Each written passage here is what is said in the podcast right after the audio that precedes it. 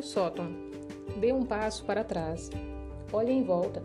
Está tudo perfeitamente arrumado. Está bonito. Você também.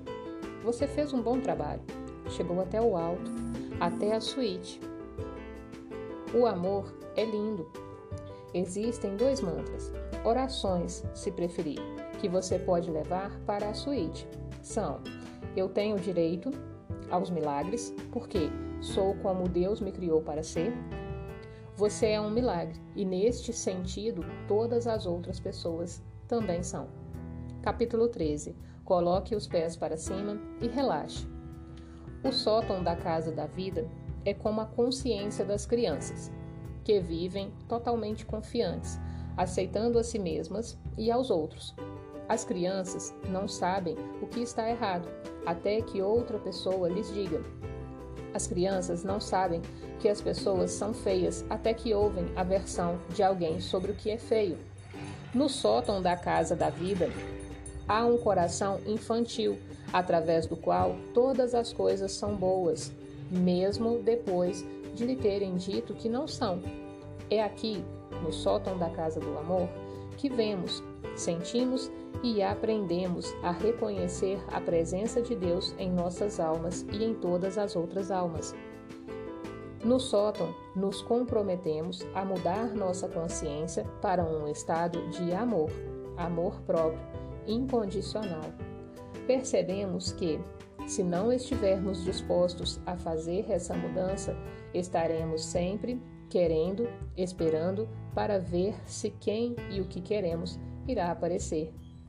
Entendemos que, como seres humanos, temos a tendência a bajular as pessoas, dançar em volta da verdade, duvidar de nós mesmos e envolver-nos com uma série de coisas que fingem ser amor porque sabemos disso a nosso respeito. Nos comprometemos a eliminar todas as coisas que nos afastaram do amor. Deve haver uma mudança natural em nossa consciência à medida que amadurecemos, mas às vezes isso não acontece. Carregamos nossa programação da infância para a nossa busca pelo amor. Sai da frente, menino. Somos treinados para sermos empurrados. Não me responda. Somos treinados para não sermos ouvidos. Pode esperar até que eu termine? Somos treinados para colocar as necessidades dos outros antes das nossas. Examinem suas experiências. Lembrem-se das emoções que experimentaram. Reflita sobre o que fizeram no passado. Expressem esses sentimentos para si mesmos. Perdoem-se por não tê-los expressados naquela época. Criem uma nova reação Desenvolva novas expectativas em relação a vocês mesmos. Durante sua jornada, vocês tiveram experiências do sótão. Isso aconteceu quando vocês se permitiram ser totalmente abertos, totalmente vulneráveis à experiência do amor. Nesses momentos, vocês não estavam preocupados com o que iria ou poderia acontecer. Estavam relaxados, estavam confiantes, então, seus problemas vieram à tona e vocês mudaram para medo. Os relacionamentos trazem nossos medos mais profundos à tona.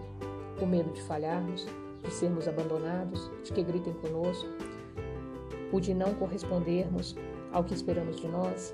Não temos consciência da maioria dessas expectativas, mas elas formam o conflito que experimentamos quando amamos com medo. Isto significa querer algo quando se está com medo de poder tê-lo ou mantê-lo. Pedir algo quando se está com medo de não merecê-lo ou de não ser digno de tê-lo. Procurar algo com medo de, se conseguir, machucar-se. Cada uma dessas coisas são tijolos que vão sendo eliminados à medida que mudamos e desejamos, de fato, atingir o amor incondicional. No sótão da casa do amor, juramos que nunca mais iremos permitir que o medo nos roube a experiência do amor. A batalha não é sua.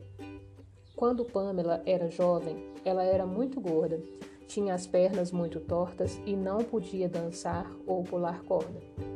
As crianças implicavam com ela sem piedade. Ela continuou gorda durante a adolescência, o que significava que não conseguia arrumar um namorado. Tinha poucas amigas, pessoas que não eram cruéis o bastante para rejeitá-la da humanidade. Foi para essas garotas que ela confidenciou seus mais profundos sentimentos, incluindo o fato de estar apaixonada por um rapaz. Ele era um rapaz lindo, alto, atlético, tudo. Não é crime gostar de alguém.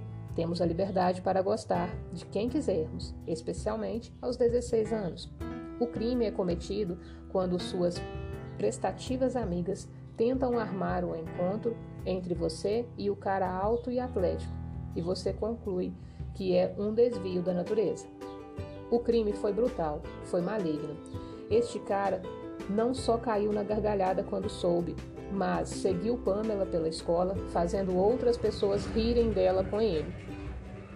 Quando não tem outro jeito, você se afasta, agindo como se não ouvisse os comentários maldosos, cruéis e brutais sendo vomitados sobre sua pessoa pelo objeto do seu amor.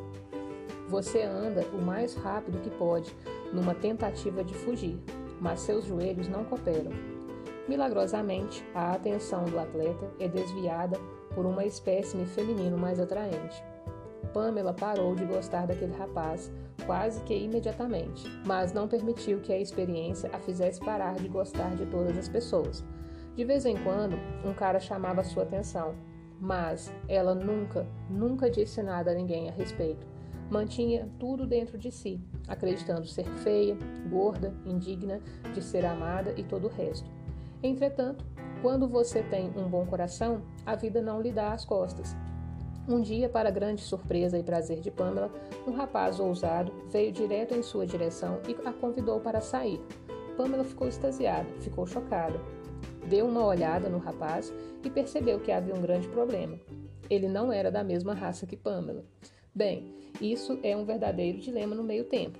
Se você espera há 17 anos que um cara a convide para sair, será que deve ser tão seletiva quando alguém finalmente a convida? Pamela não conseguia descobrir, portanto não tentou. Nesse meio tempo, teve um encontro maravilhoso. Isso foi apenas o começo. Por algum motivo estranho, Pamela não conseguia atrair ou manter a atenção dos homens de sua própria raça, enquanto que, ao mesmo tempo, outros homens de todas as nacionalidades a achavam tão agradável quanto atraente. Pamela se agarrou a essa arena internacional de encontros. Ela se esbaldou. Aprendeu tanto a respeito de si mesma e dos outros. Também viajou bastante. De vez em quando, perguntava-se por que os homens, com os seus antecedentes étnicos, não estavam interessados nela. Nunca, nunca recebeu uma resposta plausível, então continuou saindo com quem quer que aparecesse. E sabe o que mais? Ela teve os mesmos problemas e desafios que suas amigas, que estavam envolvidas em encontros com homens da mesma raça.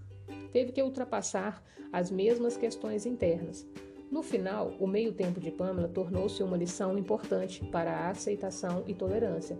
Ela continua solteira, mas está procurando em todos os lugares disponíveis. Crianças que não foram ensinadas a amarem a si mesmas e que não experimentaram a aceitação, tolerância, piedade e perdão do amor podem agredir e rejeitar umas às outras. As crianças que recebem este tipo de tratamento precisam de uma cura poderosa. Têm que aprender sobre o perdão e o consolo do amor. Poucas crianças são ensinadas a fazer isso. Recebem a crítica e a rejeição como provas de que há algo errado com elas. Todo o problema, independente de quem você seja, é a falta de amor. Ensinamos nossos filhos a amarem seus pais, ensinamos a amarem os outros membros da família, ensinamos a amarem as coisas, só não ensinamos é a amar a si mesmos e as pessoas em um modo geral. Por vivermos em uma sociedade que nos dá uma visão da perfeição, temos que rejeitar qualquer coisa que não combine com essa visão. Aprendemos isso desde muito cedo, batizando nossos filhos, vamos com eles à missa, lemos para eles histórias da Bíblia, ensinamos o que devem dizer, como dizê-lo e quando dizer, tudo o que dará ao mundo a impressão de que estão sendo muito bem educados. O que não estamos ensinando aos nossos filhos são os princípios. Não estamos ensinando a eles as atitudes. Não estamos ensinando a atividade do amor. Eles nos ouvem falar e, quando falamos, criticamos, julgamos e somos intolerantes. Não aceitamos os outros e somos impiedosos, porque nós, os adultos, não nos lembramos da verdade a respeito do amor. Você está em uma missão. O que dá sentido à minha permanência na Terra é despertar para a minha dimensão divina, celebrar a vida e fazer o que me traz alegria. Neste meio tempo, temos que aprender a viver entre pessoas que não acreditam nisso, a superar as questões internas que nos impedem de acreditar nisso e a nos empenhar em descobrir a luz em nossas almas que nos ajudará a incorporar essa afirmação.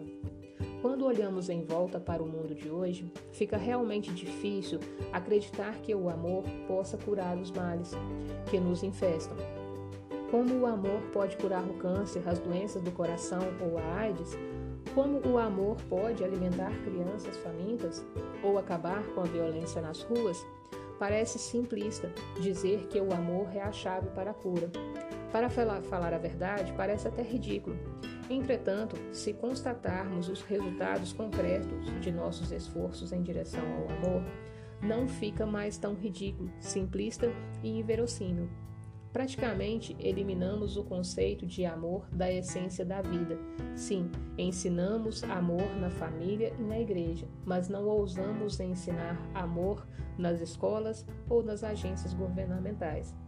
Talvez a forma como ignoramos seletivamente o conceito de amor, de amor seja um reflexo da intenção de ignorar Deus. Ninguém é ousado o suficiente para admitir que devemos ignorar força criativa da vida. Porém, deixamos muito claro que Deus tem que ser relegado a certas áreas em determinados dias, como se realmente acreditássemos que Deus não está presente em todas as áreas o tempo todo. Então, existe a minúscula questão de que a maioria dos seres humanos tem conceitos muito diferentes sobre o que é o amor ou o que deveria ser. Como chegamos a um consenso? Como encontramos um denominador comum com o qual possamos concordar em relação ao que é amor e ao que, e ao que pode fazer? Longe de mim prescrever uma fórmula de cura para o mundo. Ouso dizer, porém, que acredito que se cada um de nós começar a fazer o seu trabalho individual, arrumando nossas questões individuais, liberando nossos medos pessoais, o amor irá ouvir o chamado e responder. Que lugar melhor para começar do que em nós mesmos, em nossos relacionamentos, nas alianças que formamos em um esforço para dar e receber amor? Que lugar melhor para invocar e praticar os princípios do amor?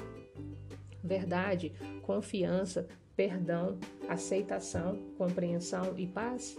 Nesse meio tempo, enquanto estamos tentando alcançar um consenso sobre o amor, cada um de nós pode praticar os princípios do amor. Cada um de nós pode invocar a presença do amor como o fundamento de cada escolha e decisão que tomamos. Cada um de nós pode se, esforçar para revelar o amor em cada palavra e em cada um dos nossos atos. Ao fazer isso, acordaremos a verdade e o amor de Deus em nossos corações. Encontraremos mais motivos para celebrar e para conquistar alegrias. Viveremos a partir de uma perspectiva muito mais simples, mas muito mais feliz.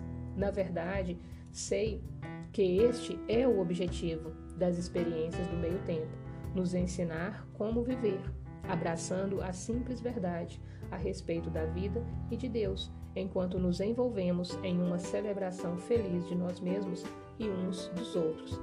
Este é o objetivo que devemos ter em mente à medida que avançamos pela vida, a casa de Deus para o sótão. Quando você chegar à suíte, terá uma missão muito importante: ensinar amor. Sim, você fez um pouco disso no terceiro andar, mas agora tem que dedicar sua vida a isso. Tem que sair ativamente, encontrar pessoas que precisam saber sobre o amor. Tem que se banhar em amor. Tem que escovar os dentes com ele, tem que usá-lo como perfume, tem que derramar amor em cima das coisas e das pessoas, através de seus pensamentos, palavras e atos. Deixe-me repetir isso: seus pensamentos, suas palavras, seus atos. Neste nível de seu desenvolvimento, você limpou tão bem o seu subconsciente que não importa o que você pense, o amor irá se manifestar. Pense amor, veja amor, invoque o amor no sótão da vida. Você está em boa companhia, tem muito apoio e proteção. E é aí que mora Jesus. É aí que mora Buda. É aí que mora Krishna. E os arcanjos Miguel, Ariel, Uriel e Gabriel. É aí que moram as sábias avós, as enfermeiras e aqueles que curam, este é o reino do Espírito. É a mais alta faculdade da sua mente. Quando você ultrapassa todas as suas questões humanas e chega a este nível de consciência, está em companhia dos mestres. Você se tornou a luz do mundo. Eu peço calorosamente que você faça tudo o que estiver em seu poder para deixar a sua luz brilhar. Fim.